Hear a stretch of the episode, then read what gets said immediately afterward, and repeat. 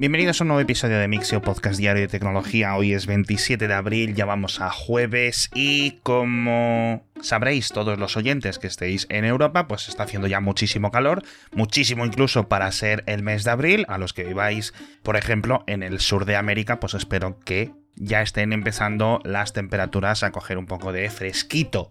Y como no podía ser de otra forma, cuando llega el calor, los chicos se enamoran. Digo, los centros de datos se colapsan. Y ya ha ocurrido más veces y está empezando a ser ya casi una tradición. En concreto volvió a ocurrir en Francia un incendio, pero no tan grave como aquel de OVH en 2020. Ha sido en los centros de datos de Google en París, lo que se refieren a ello técnicamente como la zona Europa West 9, y curiosamente comenzó por una inundación en la sala de baterías y cuando el nivel del agua llegó a entrar en contacto con determinados materiales electrónicos, saltaron chispas que se han llevado por delante casi todo el centro de datos. No sabemos el nivel de los daños en las propias máquinas. Los bomberos llegaron pronto, estuvieron intentando hacer su trabajo y esto sí que es cierto que ha afectado a clientes nacionales dentro de Francia más que a elementos internacionales. Pero bueno, que no va a ser el último de este año. Ya vimos el verano pasado en el hemisferio norte, por ejemplo, los casos de Madrid, de Londres y de otras ciudades de Europa en los que los centros de datos no daban abasto con la refrigeración.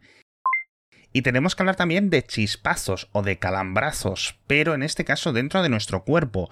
Unos científicos han desarrollado una pastilla eléctrica para curar las náuseas o la falta de apetito. De momento la han estado probando en cerdos, y es una pequeña píldora con la misma forma y el tamaño de una píldora, pero que por fuera está recubierto de una bobina de oro y esa bobina de oro, con una forma especial, emite de forma regular unos pequeños impulsos eléctricos que estimulan las células estomacales en las que esté en contacto. De todas formas, el objetivo es incrementar la segregación de la grelina, esta hormona famosa porque se la suele decir, ¿no? La hormona del hambre. Y hay muchísimos expertos en biotecnología y en medicina, etcétera, intentando ver cómo reducirla y mientras tanto estos intentan aumentarla con esta estimulación. En principio, por ejemplo, podría ser algo muy importante no solo para curar las náuseas y poder evaluar cuáles son las relaciones entre estas faltas de apetito de diversa índole o para ayudar, por ejemplo, a pacientes que estén pasando por un tratamiento agresivo contra el cáncer que uno de los grandes efectos secundarios es esa pérdida de peso por las náuseas, por las faltas de ganas de comer, etc. También imagino que se podría enfocar hacia la anorexia, hacia diferentes eh, desórdenes alimenticios. Así que, oye, curioso, pero supongo que tardará unos años en empezar los ensayos clínicos con humanos. Seguimos hablando de electricidad, en este caso de un transistor, pero no un transistor cualquiera, sino uno hecho de madera. Un poco como el episodio de Futurama en el que Bender se vuelve salvaje, y creo que no es el primer prototipo de un transistor realizado con madera, pero creo que el método con el que lo han creado es bastante prometedor. Digo transistor en vez de microtransistor porque de micro no tiene nada es aproximadamente unos 3 centímetros por 3 centímetros. Son básicamente dos maderas que se cruzan y que interactúan. Es muy lento, tanto para activarse como para desactivarse, es decir, para cambiar de estado entre 1 y 5 segundos, dependiendo del voltaje que se le aplique. Y podría ser muy interesante para futuros materiales biodegradables o que estén como sensores naturales en mitad de la naturaleza sin contaminar y sin afectar. Lo han probado con diferentes tipos de madera, en concreto dicen que la madera de balsa les ha funcionado mejor, aunque sí es cierto que le han tenido que hacer algunos tratamientos, es decir, no es madera de balsa tradicional, pero sus creadores indican, que esto es lo más esperanzador, que estas técnicas y estos tratamientos se podrían hacer de base con las plantas para que la propia madera que generan ya pudiera tener algunas de estas propiedades para tener unos niveles de conductividad eléctrica mínimos para que esos transistores acaben funcionando y en el futuro incluso pues también reducir su tamaño a milímetros lo cual podría ser francamente interesante. De todo esto ya sabéis que os dejo siempre los PDFs de las investigaciones originales, enlaces y todo en las notas del episodio. Sigo insistiendo porque muchas personas cuando acabáis de escuchar el episodio me contáis cosas que yo ya la he visto, pero que tampoco le puedo dedicar 200 horas a cada noticia, y que viene completamente explicadito en el enlace, que para eso nos esforzamos tanto en los podcasts de Mixio en daros unas notas con su documentación, con su bibliografía, etcétera, todos los días. La siguiente noticia bastante importante y es que los smartphones reacondicionados siguen creciendo en cuanto a nivel de ventas. Creo que tuvimos un reporte hace unas pocas semanas que situaba aproximadamente en unos 280 millones de smartphones seminuevos vendidos en 2022. Ahí entran los reacondicionados, entran los usados, los de segunda mano, más tradicionales, etcétera y a pesar de que caen las ventas de smartphones, digamos, originales, salidos de fábrica, este tipo de ventas siguen creciendo y van a seguir creciendo los próximos años. Además, cada vez parece que Apple está teniendo un mayor peso dentro de este mercado por una verdad absoluta y es que a día de hoy los smartphones de Apple aguantan vivos y coleando durante más años que el resto. La cifra curiosa que hemos conocido esta semana de Counterpoint Research eh, establece en un 49% aproximadamente la cuota de los iPhone dentro del mercado de los reacondicionados, es decir, de uno de cada dos smartphones que se venden o que se vendieron en 2022 era de Apple. En cuanto a software, la gente de Tinder ha añadido por fin la verificación por vídeo. Básicamente es que el usuario puede grabar un vídeo relativamente cortito con su propio móvil desde la propia aplicación de Tinder en el que se le vea bien la cara, tenga algunos eh, movimientos, etc. Y luego la compañía puede evaluar si la cara que está en ese vídeo es la cara de la persona que aparece en las fotografías, con lo cual, a pesar de que esto es opcional, los usuarios que lo activen podrán elegir, por ejemplo, que solo les aparezcan contactos que también hayan verificado su cara. Pues puede estar muy bien para aumentar un poco la confianza en este tipo de aplicaciones.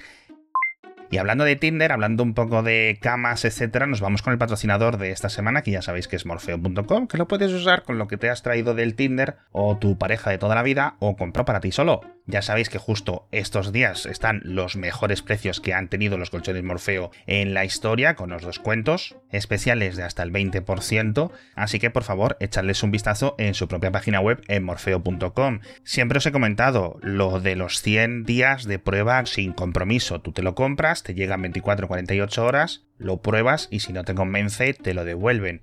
Pero otra cosa que podéis hacer de una forma instantánea en su página web es poder elegir el pago a plazos y un montón de elementos que la verdad es que da gusto cuando te encuentras una página web, un sitio de comercio electrónico tan bien montado y tan estupendo. Por cierto, que además de colchones, ya sabéis que tienen canapés, bases, cabeceros, sábanas, almohadas, mantas, nórdicos, etc. De hecho, estoy mirando en la web ahora y tienen también infusiones qué locura. Esta gente se expande a un nivel demencial, lo cual no es de extrañar porque los oyentes de Mixio no paráis de comprar sus colchones.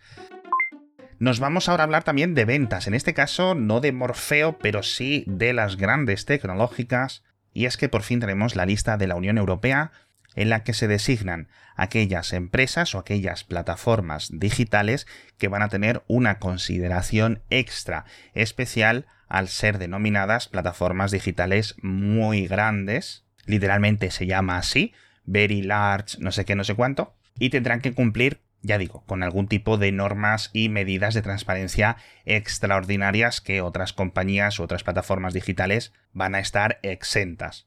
Por ejemplo, auditorías regulares de sus algoritmos, de sus recomendaciones, informes también regulares de funcionamiento y de contenido, etc. Y son 19 empresas. Esta es una lista que no es fija, que puede ir cambiando año a año, con algunas que entren y algunas que salgan, y son AliExpress, Amazon, la App Store de Apple, Bing, Booking, Facebook, Google Maps, Google Play, Google Shopping y el buscador de Google, Instagram, LinkedIn, Pinterest, Snapchat, TikTok, Twitter, Wikipedia, YouTube y Zalando.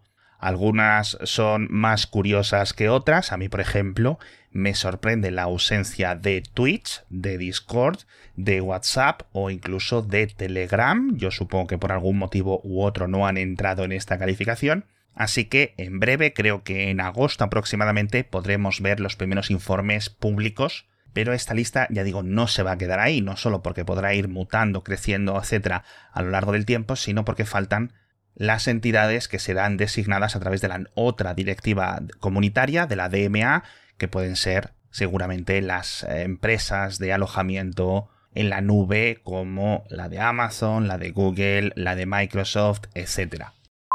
Hablando de Microsoft, un bombazo y es que Reino Unido les ha bloqueado la compra de Activision Blizzard, dice el regulador de la competencia británico, que afectaría de forma perjudicial a sus ciudadanos, es decir, que a largo plazo, si Microsoft compra esta empresa de estudios de videojuegos, acabaría aumentando el precio de los mismos y esto es sorprendente porque yo pensaba que las concesiones que había hecho Microsoft eran suficientes, pero a ver un poco cómo se mueven tanto los otros reguladores como la propia Microsoft a nivel de poder proponer nuevas condiciones y acuerdos y contratos para que le aprueben esta compra.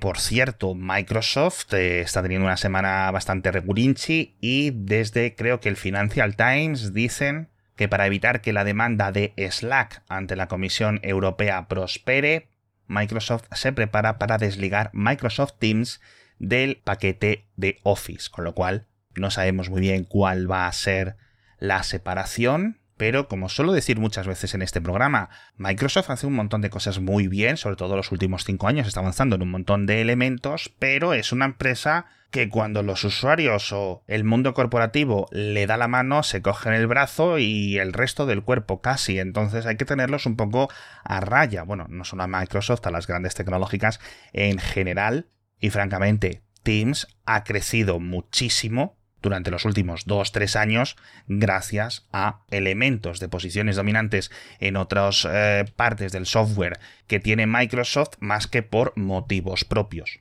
A mí me gusta Teams, tengo que decirlo, es una aplicación que podría funcionar mejor, seguro que hay muchísimo margen de mejora, pero que no comparto ese odio visceral que le tienen muchos de los oyentes.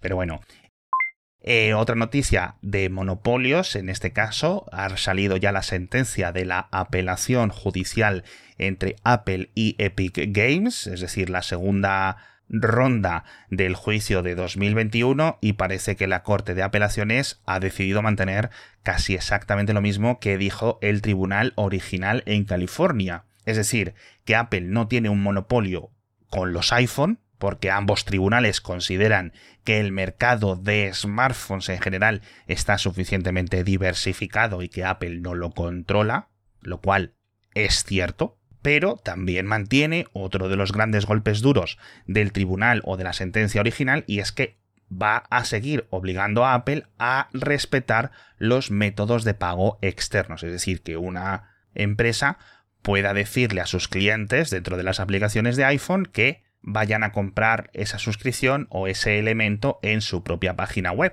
Así que en Apple siguen muy enfadados, no del todo, pero imagino que acabarán volviendo a recurrir y a apelar en los tribunales. Esto sí, el 5 de junio ya sabéis que es la WWDC de Apple, la conferencia de desarrolladores, y lo más probable es que este año veamos cambios de políticas en la App Store. Así que vamos a ver por dónde van los tiros.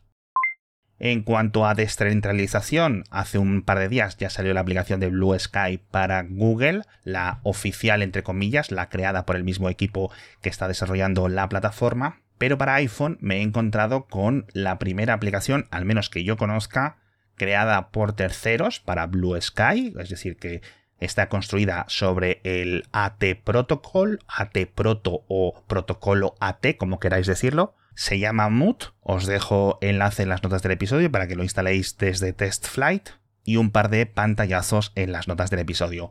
No necesitan mucha explicación. Tanto las aplicaciones oficiales de Blue Sky son básicamente clones de la de Twitter y Mood también es extremadamente similar. Yo he puesto un par de cositas, tengo mis 30 seguidores, etcétera. No estoy haciendo mucho, aún no me han dado más invitaciones, con lo cual no puedo repartir entre los oyentes. Pero la verdad es que dentro del protocolo AT están haciendo un montón de cosas mucho mejor que, por ejemplo, en ActivityPub. Y hay algunos elementos también de interfaz y de lo que es la experiencia de usuario que están mejor pensados en Blue Sky que en Mastodon. Con esto me despido. Esperemos que mañana no tengamos que empezar el podcast con otro incendio en un centro de datos, pero no prometo nada. Muchísimas gracias. Ahora ya sí que me despido. Recordadnos que mañana volveré a estar aquí con más noticias de tecnología.